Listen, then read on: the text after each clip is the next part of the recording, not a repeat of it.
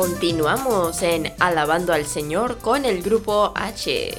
A los que acaban de sintonizar, les informamos que si desean inscribirse en el momento de los saludos, el club de cumpleaños o si nos quieren mandar algún mensaje especial, lo pueden hacer a través del WhatsApp 1305-527-4595.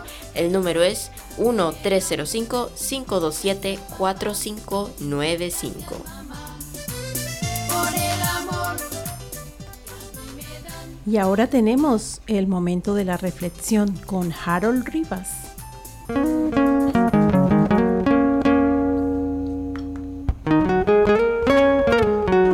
Queridos amigos, en esta ocasión les traigo una frase que viene desde hace mucho tiempo, que viene de una fuente anónima y es una frase que trae un concepto muy conocido. Dice así, los niños son el futuro del mundo. Bueno, yo suelo creer que esta frase tiene muchos significados, pero en esta ocasión nos dedicaremos más que todo al primer significado, el más importante, que es el de cuidar a los niños, porque los niños son los que más adelante serán los adultos, los que gobernarán en la tierra, los que harán las cosas buenas, los que harán las cosas malas, los que van a decidir cómo serán las reglas para futuras generaciones los que van a, acertar cuántos recursos habrán en este mundo y cómo van a aprovechar esos recursos. Ellos serán los encargados de muchas cosas. Asimismo, como nosotros ahorita lo somos.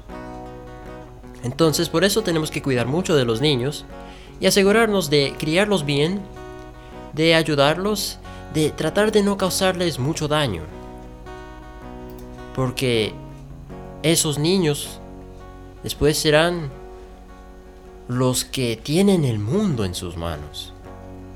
Serán los que tienen todo el control y dependiendo de las, vivencias que hayan tenido, pueden hacer o cosas muy buenas o cosas terriblemente malas.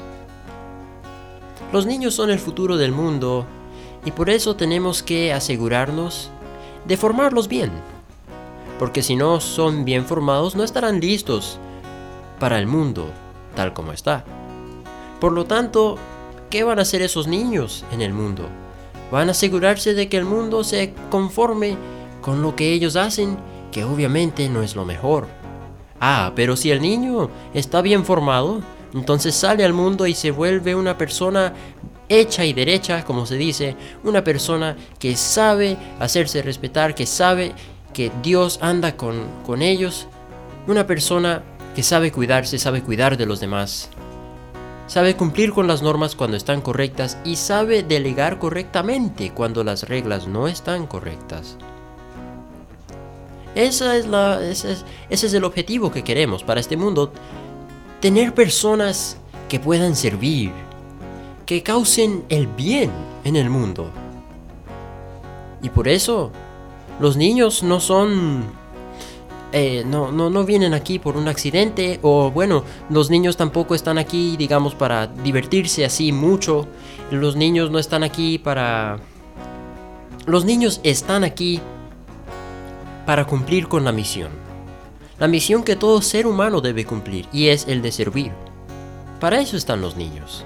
Los niños tienen que tienen que aprender para ahora sí poder cumplir esa misión como adultos responsables, como hijos de Dios. Así que recordemos esto y espero que lo sigan practicando. Los niños son el futuro del mundo, así que protejámoslo.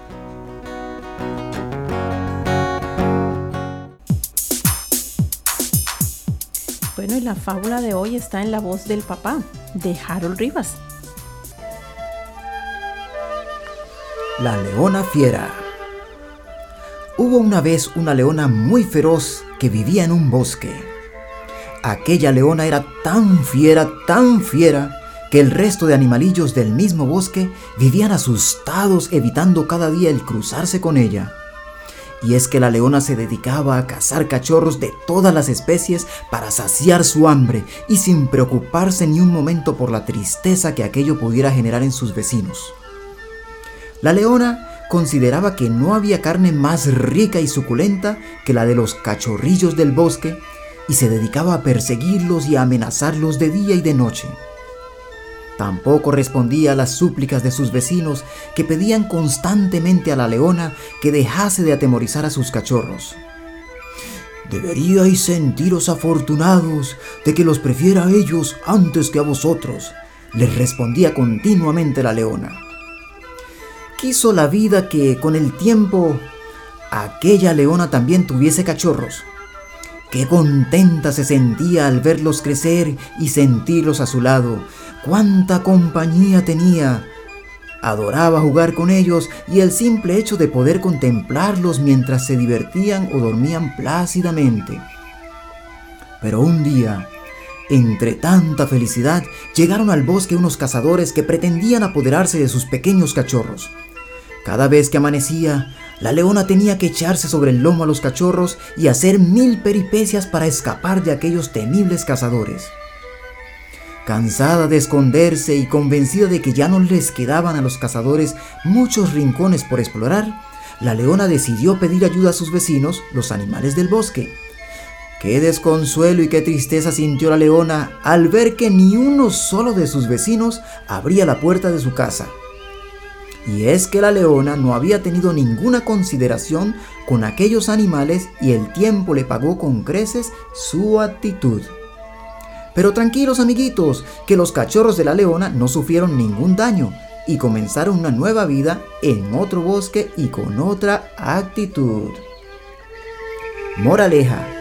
Debemos hacer muchos amigos y nuevos vecinos a los que querer y respetar por siempre.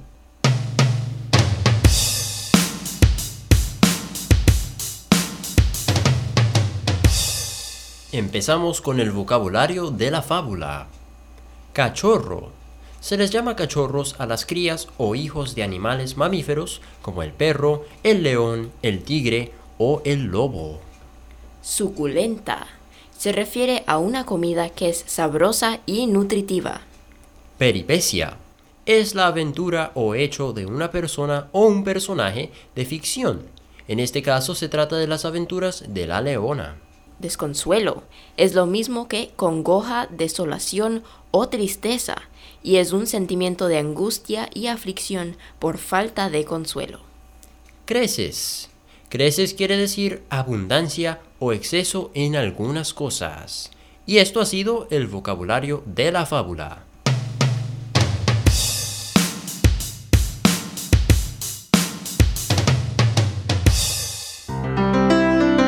Estamos en Alabando al Señor con el Grupo H y hoy tenemos una invitada muy especial. Ella es Miriana Sandoval, psicopedagoga.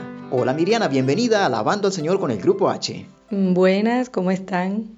Pues estamos muy bien, gracias a Dios, contentos de tenerla aquí. Cuéntenos un poquito, ¿cuál es su misión como psicopedagoga? Bueno, la psicopedagoga ayuda a todos los problemas de aprendizaje que tienen los niños en la escuela. Entonces nosotras los detectamos y de esa forma hacemos que el niño se desarrolle en todas las áreas donde él está mal y se le informa a los padres para que tomen las medidas pertinentes. Qué interesante, es una labor muy bonita. ¿Y qué tal es trabajar con niños especiales? Bueno, a mí me parece que si esa es la profesión que uno siente que le gusta, eh, no va a ser difícil porque estamos haciendo algo que nos gusta. Siempre me ha gustado trabajar con los niños y todo, ayudarlos en todas sus dificultades. Claro, magnífico. Cuando uno le gusta lo que hace, no lo siente, se le pasa bien rápido el tiempo y también pues lo hace con amor y no lo siente. ¿Cuántos años de experiencia? En Colombia trabajé dos años, pero después ya viajé para acá, para Estados Unidos y tengo diez años.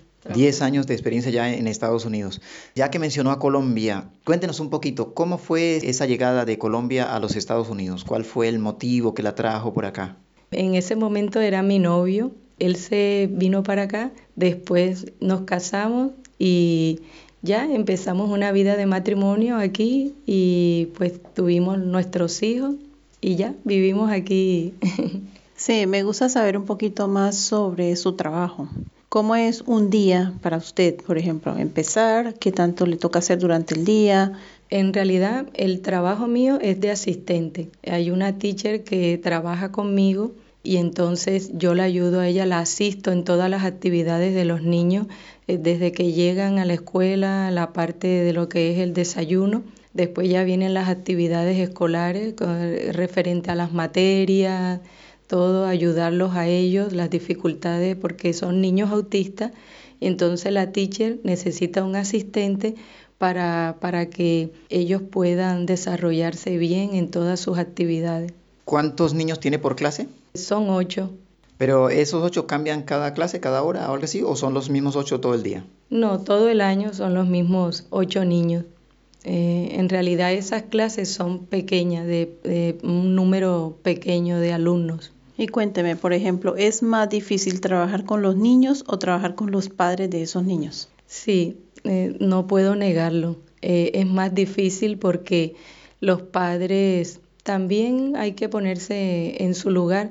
Eh, ellos se desesperan porque eh, el aprendizaje del niño autista es más lento. Entonces hay que ir al ritmo del niño y los padres no entienden eso. Y si ellos tienen la experiencia de que tienen un niño que no tiene esa condición, pues ellos quieren que ese niño se desarrolle al mismo ritmo del otro que no tiene la condición. Entonces es difícil trabajar con ellos. Claro, y es algo que no va a ser posible. Es imposible porque ellos tienen ya esa condición mental y no van a poder ir al mismo paso que van los demás. No aprenden tan rápido como aprenden los otros. Exacto. Es complicado. Pero sí hay una algo particular, ¿no? Que nosotros lo hemos experimentado aquí en la Academia de Música con niños autistas. Y es que hay un número pequeño de niños autistas que son muy artísticos y son muy inteligentes. Entonces también sería bueno como que los papás analizaran un poquito más y descubrieran esa parte artística y lo apoyaran, ¿no? En, en ese sentido.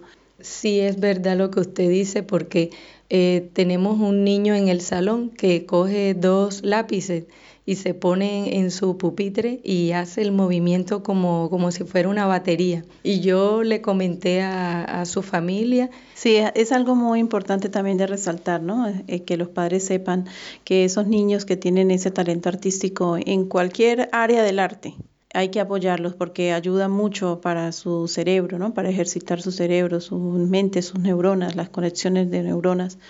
Sí, yo estoy de acuerdo contigo porque em, una vez escuché el profesor que, que tienen mis hijos en la escuela y él dice que hay una conexión de las células cerebrales con la música. Y si un niño, eh, en vez de estar jugando con los aparatos estos que ellos les gusta, practicaran un instrumento, eso les serviría a su desarrollo intelectual y sacaran mejores notas. Sí, es cierto, y nosotros lo hemos visto aquí en la academia, hemos tenido ya varios niños con esas situaciones y hemos notado el cambio.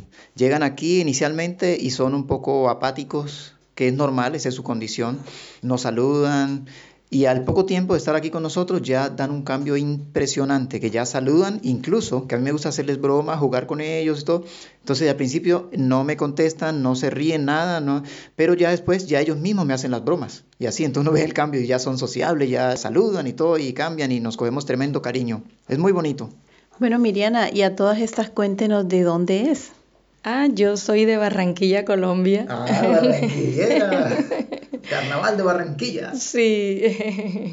¿Y cómo es Barranquilla? Cuéntenos, enamórenos de ese Barranquilla. A los que, los que no conocemos, no hemos tenido la oportunidad de ir por allá, cuéntenos a ver cómo es, qué tan bonita es o qué, para que nos llame la atención ir por allá. Bueno, primeramente, Barranquilla es una tierra muy acogedora. Usted vaya y las personas lo atienden como si lo conocieran de, de muchos años y te sientes en familia. La comida es muy rica. Sí. Menciónanos algo de, la comida típica de allá, el bollo yuca, el, Sí, están las butifarras, que en Barranquilla eso es muy famoso, las butifarras. La de Pacho Galán. Ajá, las de Pacho Galán, sí, es verdad. A mí me gustaba mucho el arroz de lisa. Eh, es un pescado eh, que solamente se da en, en Barranquilla. Ah, interesante. Y son muy ricas las empanadas, las arepas. Imagínate, hay tanta, tantos alimentos que... sí, las frutas, sí. Y en Barranquilla nunca duerme, siempre se está bailando. y, y hay algo que a mí me llama la atención de las personas barranquilleras, que aunque tengan el problema más grande, ellos se ríen, ellos bailan y, y no, no los ves tristes. ¿Y cuántos hermanos tiene usted o tuvo usted o cuántos son en su familia? Tengo dos hermanos, Leonardi y Alberto. Eh, somos tres hermanos y mi papá y mi mamá. Ajá, qué chévere. ¿Y como a qué edad salió de Barranquilla? Yo salí a los 23 años. Llegué aquí en el 93. En el 93. o sea que ahora tiene 25. No, a mí no me da pena decirlo. Mira, ahora en septiembre cumplo 50 años. Qué bueno, felicidades de antemano, adelantado. Gracias. Muy bien. Y cuéntenos, por ejemplo, si en- como en algún momento usted ha sentido a Dios a su lado, ha sentido que Dios está siempre protegiéndola o, bueno, cualquier experiencia. La verdad que yo no terminaría hoy de decirle muchas experiencias que yo he tenido, pero la más importante, porque nosotros los padres nos toca mucho si nuestros hijos tienen alguna dificultad de salud.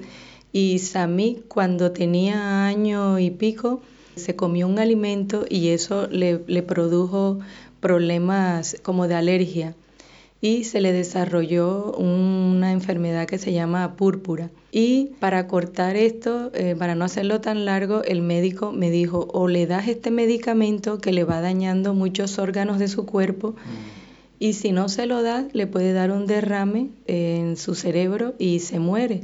Entonces fue una situación bien difícil que vivimos en la casa. Pero eh, unas personas que yo conozco me invitaron a los cenáculos de la Divina Misericordia.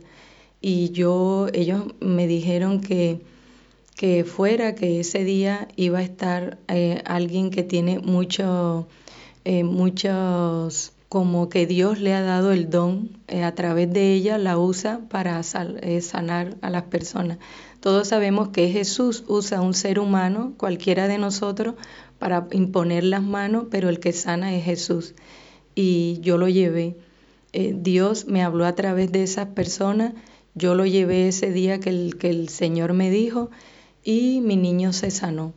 Qué bueno, qué bendición. Mi niño se sanó en los cenáculos, en, en ese momento ese cenáculo lo hicieron en Casa Caná.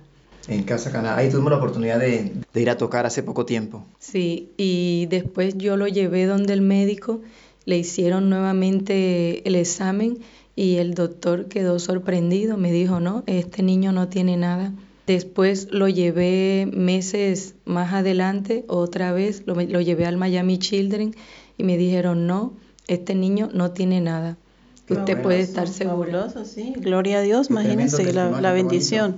¿Y hay alguna o algún otro momento donde Dios se ha manifestado así tan fuerte en su vida?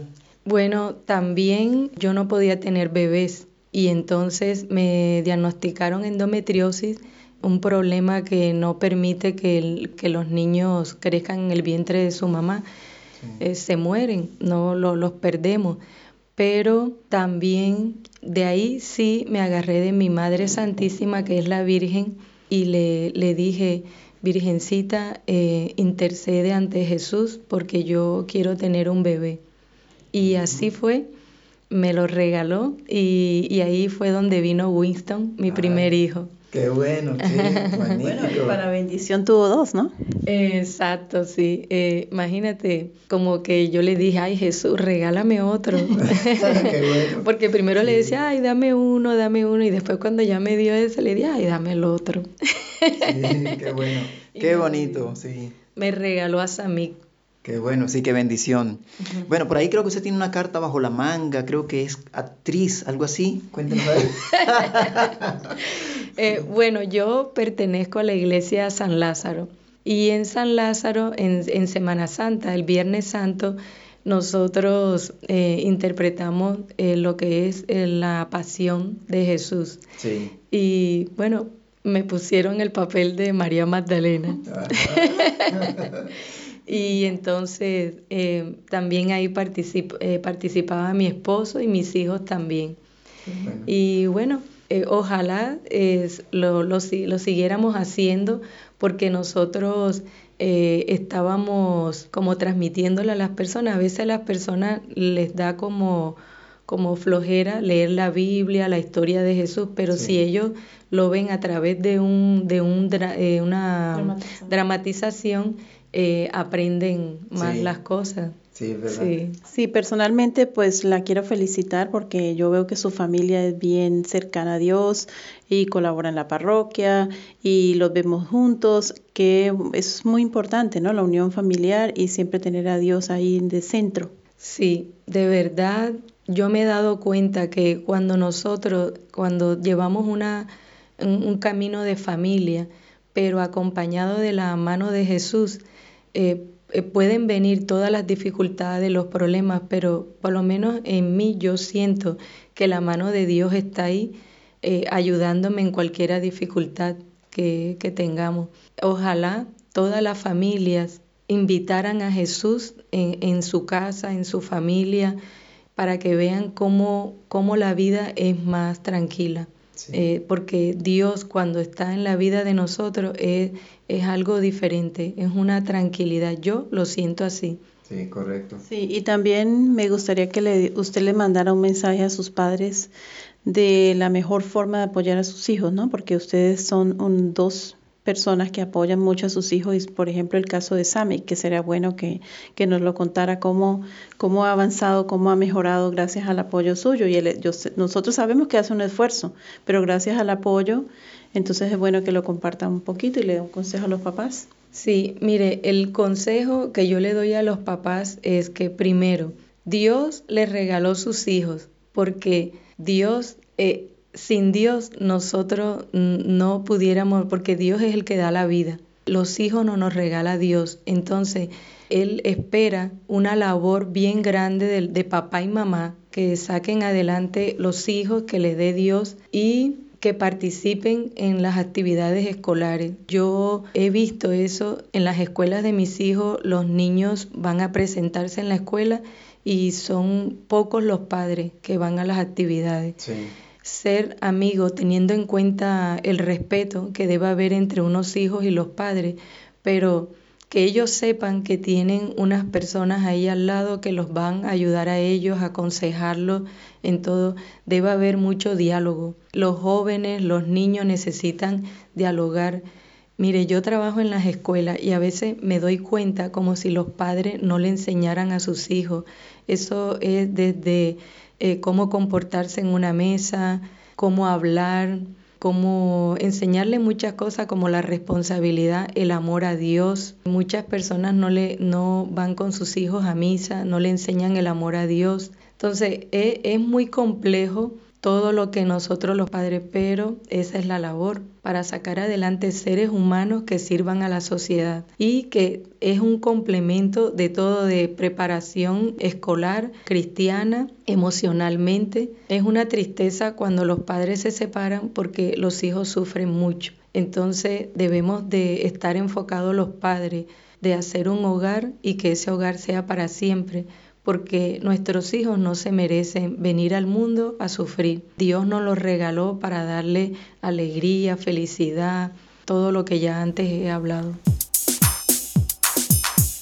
En el próximo programa tendremos la segunda parte de esta entrevista con Miriana Sandoval, psicopedagoga. Amigos, así terminamos el Alabando al Señor con el Grupo H del día de hoy. Estuvimos con ustedes. Hailey. Harold, Helen, Elena, Harold. Y recuerden, la vida es bella, disfrútenla.